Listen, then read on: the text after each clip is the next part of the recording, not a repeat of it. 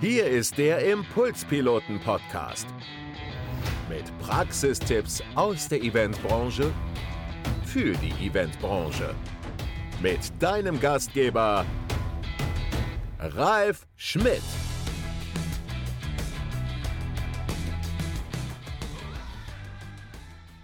Hallo ihr Lieben, es ist wieder soweit. Es ist Impulspiloten Couch Experten Talk Zeit und an meiner Seite ist Gunnar Marx. Hallo Gunnar. Hallo Ralf. Schön, dass du da bist bei mir auf der Couch zum ersten Mal und Gunnar ist nicht nur ein geschätzter GSA-Kollege, sondern wir reden ja auch ein bisschen über die Eventbranche, in der Eventbranche groß geworden, denn er war lange bei Universal. Wer oder was sind Universal, die dies nicht kennen? Jeder, der Musik hört und kennt, mhm. ähm, kennt wahrscheinlich Universal. Universal Music ist der Marktführer. Ähm, also der Mercedes der Plattenbranche, der Musikindustrie. Der Musikindustrie. Du hast mir ja auch erzählt im Vorgespräch, dass du goldene Platten zu Hause hängen hast. Was für welche? Naja, damals, äh, als ich im Vertrieb gearbeitet habe, das ist jetzt über 20, 25 Jahre her, mhm. gab es immer wieder Situationen, dass wir als Vertriebsmitarbeiter auch zur Wertschätzung, zur Motivation eben auch goldene Schallplatten geschenkt bekommen haben von Künstlern, denen wir dazu verholfen haben, mehr als damals 250.000 Platten zu verkaufen. Joshua Caddison, Helge Jesse, Schneider. Jesse und Joshua Caddison, oder? Genau. Helge Schneider, ja. Hammer. Ja. Sehr gut. Wir reden aber heute nicht über deine, deine Vergangenheit als, ähm, als Plattenmogul oder als Universal-Mitarbeiter, sondern du hast ein sehr tolles Buch über Business-Moderation mhm. geschrieben. Ich moderiere ja auch sehr viel, aber Business-Moderation ist für dich was anderes. Wie mhm. definierst du Business-Moderation? Ich glaube, es ist gut, wenn man drei Arten von Moderation unterscheidet. Mhm. Das, was wir alle kennen, ist TV-Moderation mit Thomas Gottschalk und Co. oder Radiomoderation. Das hat so einen unterhaltenen Charakter. Mhm. Dann gibt es die Event-Moderatoren, so wie dich und mhm. andere, wo es eben darum geht, eine Atmosphäre, Inspiration zu schaffen und äh, meistens auch viele Leute auf einmal mhm. anzusprechen. Und in der Business-Moderation, das ist das, was wir täglich eben im Business erleben, da geht es ganz knapp gesagt darum, dass ich mit einer heterogenen Gruppe mhm. ein bestimmtes Thema in einer begrenzten Zeit bearbeiten muss. Mhm. Und das, der entscheidende Unterschied zu den anderen beiden ist, ich muss etwas liefern. Mhm. Ich muss ah, ich muss liefern. nicht liefern als Eventmoderator. Doch, das musst du auch, aber ähm, das ist eine andere Form von Lieferung. Mhm. Also in der Business-Moderation musst du am Ende eine Idee liefern, einen Plan mhm. liefern, mit dem wird dann weitergearbeitet. Mhm. Wenn du das nicht machst, dann ist alles das, was danach kommt, in der Warteschleife. Mhm. Und das ist, glaube ich, der entscheidende Unterschied zu vielen anderen Moderationssituationen. In der Business-Moderation musst du Ergebnisse bringen messbare Ergebnisse. Also am Ende unseres, unseres kurzen Talks hast du gelernt, wie du in einer Business-Moderation Ergebnisse bekommst, richtig? Ja. Okay. Wie bist du auf Business-Moderation gekommen und auf diesen Begriff? Tatsächlich war Corona schuld. Okay. Also vor über zwei Jahren war es ja so, dass wir auf einmal alle in Online-Meetings stattgefunden haben. Mhm. Und da ist mir nochmal bewusst geworden, wie das Thema, was ich schon seit langem auf dem Schirm habe, wie fürchterlich das teilweise umgesetzt wird in mhm. der Online-Moderation. Mhm. Und dann habe ich gesagt, okay, du hast jetzt eh ein bisschen mehr Zeit, also schreibst du jetzt das Buch. Mhm. Und dann war für mich schnell klar, dass es, ähm, dass es dabei im Kern um eine unterschätzte Führungsdisziplin geht. Denn Moderation bedeutet führen. Mhm. Zwar ohne Macht, aber ich führe eine Gruppe von Menschen in einem gemeinsamen Denk- und Arbeitsprozess zu Ergebnissen hin. Mhm. Und so ist die Idee entstanden und dann habe ich ein halbes Jahr daran geschrieben und es dann letztes Jahr veröffentlicht. Also die, die Moderation an sich, die begleitet mich seit über 20 Jahren. Ich habe gefühlt 3000 äh, Moderationssituationen erlebt in den letzten Jahren. Wir haben ja auch einen Kunden, den wir beide begleiten, ja. die GPM, ja. die Deutsche Gesellschaft für Projektmanagement, die wir beide sehr schätzen. Ja. Da, da, laufen wir uns ab und an immer über den Weg. Ja, und das ist vielleicht ganz, ein ganz schönes Beispiel, weil die Gesellschaft für Projektmanagement ist deshalb so bedeutend, weil wir in einer Welt leben, wo du im Business eigentlich zu über 50 Prozent dein Geschäft über Projekte erwirtschaftet. Mhm. Und ähm, die Gesellschaft für Projektmanagement bildet Projektleiter aus, sorgt dafür, dass Projektarbeit besser funktioniert Und ich komme selber auch aus der Projektarbeit. Und Projektmanagement ist eigentlich die, eine pure Form, wo du ganz viel als Projektleiter moderieren musst. Du musst immer wieder Menschen, die aus unterschiedlichen Gruppen heterogen zusammenkommen, gemeinsam an ein Thema heranführen und gemeinsam daran arbeiten und Lösungen arbeiten. Wenn wir jetzt mal so ein paar Gedanken oder Tipps äh, für unsere Zuschauer und Zuschauerinnen mitgeben, was sind so die wichtigsten Sachen, die man bei einer guten Business-Moderation beachten muss? Also das Erste ist, das Thema wird in der Regel unterschätzt. Ja, wir müssen da nur ein paar Ideen zusammenschreiben. Ja, wenn es so einfach wäre, dann würde ich sie einfach hinschreiben. Mhm. Ist es meistens nicht. Also die Komplexität des Themas wird in der Regel unterschätzt. Punkt eins. Punkt zwei, die Gruppe an sich, die Heterogenität der Gruppe wird nicht ausreichend bedacht. Mhm. Ich muss immer lachen, wenn Politiker sagen, wir müssen zurückkommen zur Sacharbeit. Wenn wir es genau betrachten, dann ist jede Form von Zusammenarbeit, ob in der Politik, mhm. im Business und besonders im Projekt, ist eben keine Sacharbeit, sondern es geht immer darum, Emotionen der einzelnen Beteiligten zu berücksichtigen. Mhm. Weil unsere Emotionen bestimmen ja die Art und Weise, wie wir arbeiten und wie motiviert wir sind, wie gut wir sind. Also ich muss immer irgendwie mir bewusst machen, dass dort Menschen zusammenarbeiten, die sich teilweise noch nicht kennen oder glauben zu kennen.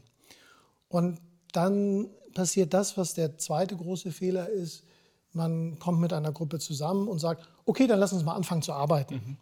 Und das kennst du aus dem Event. Mhm. Im Event geht es natürlich noch viel mehr darum, dass man überhaupt erstmal eine Atmosphäre miteinander schafft. Und wir wissen alle, was es bedeutet, wenn wir uns ein bisschen kennenlernen, wenn wir ein bisschen geschnuppert haben, dann können wir einfach besser arbeiten. Und das wird unterschätzt. Mit was startest du dann? Was wäre da so ein Gedanke oder so ein Tipp? also typischerweise frage ich immer als erstes, äh, wer ist eigentlich im Raum und warum bist du hier? Mhm. Warum bist du heute hier dabei? Und natürlich ist es oft so, dass sich die Teilnehmer alle kennen, aber manchmal eben doch nicht. Mhm. Und dann ist es wichtig, dass jeder am Anfang mal ein bisschen was gesagt hat. Mhm. Seinen Namen gesagt hat, seine Funktion und gesagt hat, warum muss ich jetzt in diesem Meeting dabei sein? Und wenn es dafür keinen Grund gibt, dann muss man auch nicht dabei sein. Okay. ja, das meine ich ganz ernst, weil äh, ich habe mich vor ein paar Wochen mit einem guten Freund unterhalten und er sagte, gerade bei Online-Meetings ist es so, da werden Einladungen verschickt an hunderte von Menschen, weil online kann jeder dabei sein. Wo ich denke, was für ein Schmarrn. Mhm. Also du, du solltest nur die Leute dabei haben, die du wirklich brauchst für diese Entscheidung, für dieses Thema, für diesen wie, Schritt. Wie viele Leute ist so eine gute Gruppengröße oder von was ist die Range, was du empfehlen würdest? Kann man nicht pauschal sagen. Ich habe mit 150 Leuten, du hast es angesprochen, bei mhm. der GPM Open Spaces moderiert, die waren großartig, mhm. erfolgreich, toll. Und genauso gut kannst du mit vier Leuten gut arbeiten. Was man sich bewusst machen sollte, ist, dass immer wenn so vier, fünf Leute mhm. zusammen sind und es kommen jetzt mehrere dazu, dann spaltet sich die Gruppe neu auf. Also mit vier, fünf Leuten kann man gut ein Thema in einer begrenzten Zeit bearbeiten. Wenn es 10, 15 sind, dann nimmt die Gruppendynamik exponentiell zu. Also die, die unterschiedlichen Sichtweisen, das gegenseitige Triggern, das wird dann schnell komplex. Okay. Deswegen muss man sich wirklich gut überlegen, mit wie viele Leute brauche ich und wenn es mehrere größere Gruppen sind, wie gestalte ich dann den Arbeitsprozess? Also wir haben jetzt gelernt, sozusagen das erste war, warum bin ich überhaupt, also sozusagen, was ist das Ziel? Mhm. Das zweite ist, ähm, warum bin ich überhaupt hier? Mhm. Wir haben gerade über Gruppengrößen gesprochen, Länge, was du, wie, wie lang sollte es sein? Ich habe auch da alles erlebt. Es gibt tolle Meetings, die machst du in 90 Minuten. Es gibt tolle, die machst du über drei Tage. Wenn du ein Projekt startest, dann, dann brauchst du einfach ein bisschen mehr Zeit. Das kann man pauschal nicht sagen. Es hängt immer davon ab, was willst du erreichen? Was soll am Ende mhm. der Besprechung herauskommen?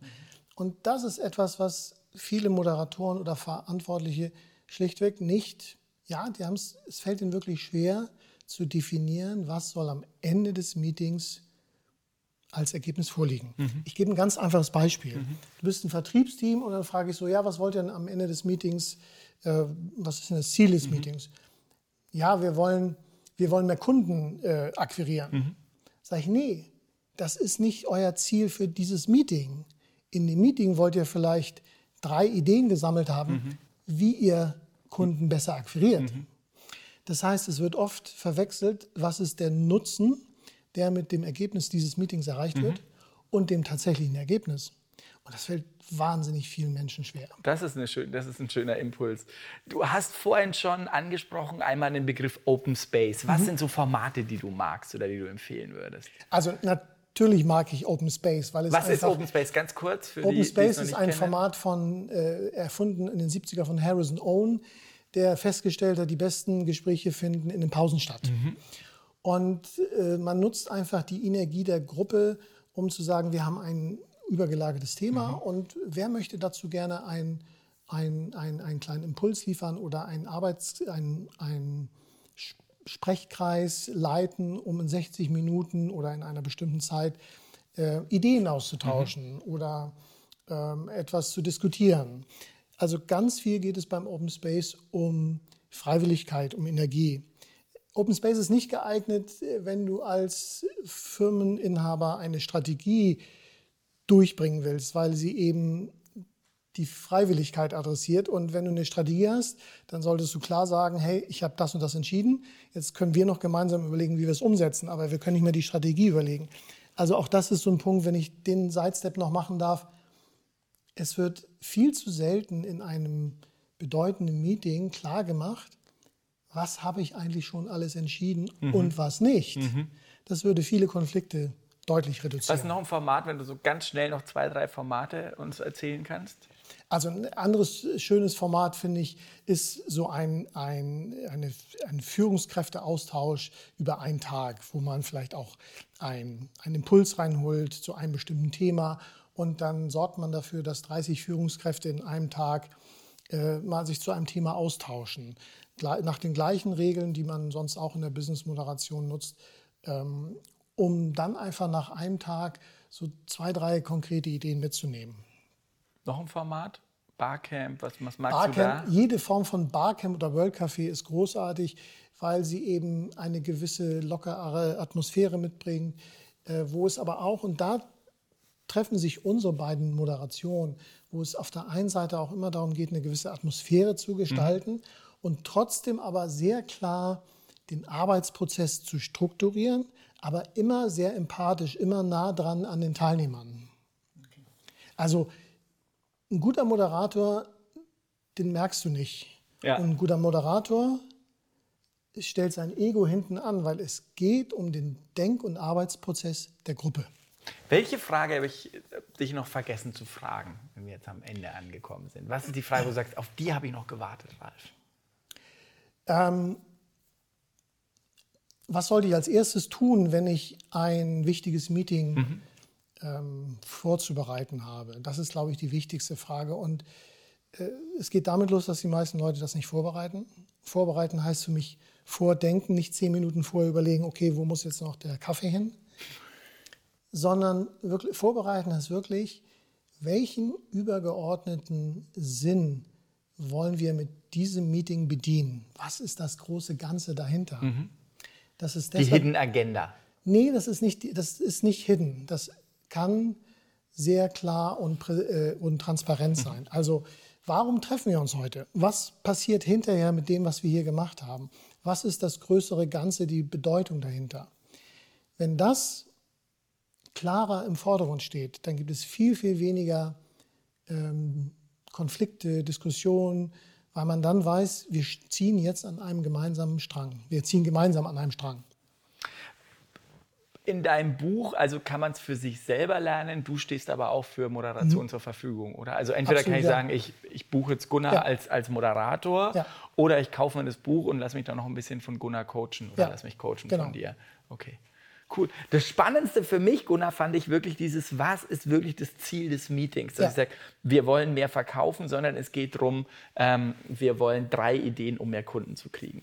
Vielen, vielen Dank, dass du da warst zum Thema Business Moderation. Das war mein geschätzter Kollege Gunnar Marx auf der Impulspiloten Expertencouch. Ich danke dir. Vielen Dank fürs Zuhören. Das war der Expertentalk der Impulspiloten. Nächsten Monat wieder on Air mit praktischen Tipps von einem neuen Event-Experten. Wenn dir diese Folge gefallen hat, dann hinterlasse uns gerne eine Bewertung. oder folge uns auf unserem Impulspiloten Facebook oder Instagram-Account.